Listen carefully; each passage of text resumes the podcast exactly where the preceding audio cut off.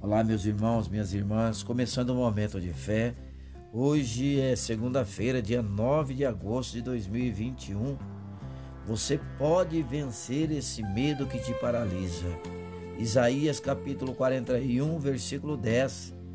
Por isso não tema, pois estou com você. Não tenha medo, pois sou o seu Deus. Eu o fortalecerei e o ajudarei eu o segurarei com a minha mão direita vitoriosa. Como vencer o medo? Aquele sentimento que paralisa ou nos leva a fazer coisas estúpidas para evitar aquilo que tememos. A Bíblia diz que a solução para o medo é o amor.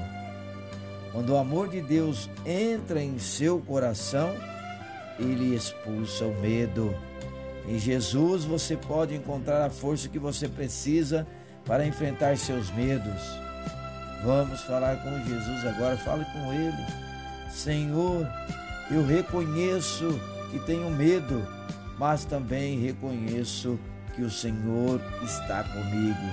Ajude-me a sentir o seu amor e a sua paz durante este dia e me livre de todo o temor que assim seja, em nome de Jesus.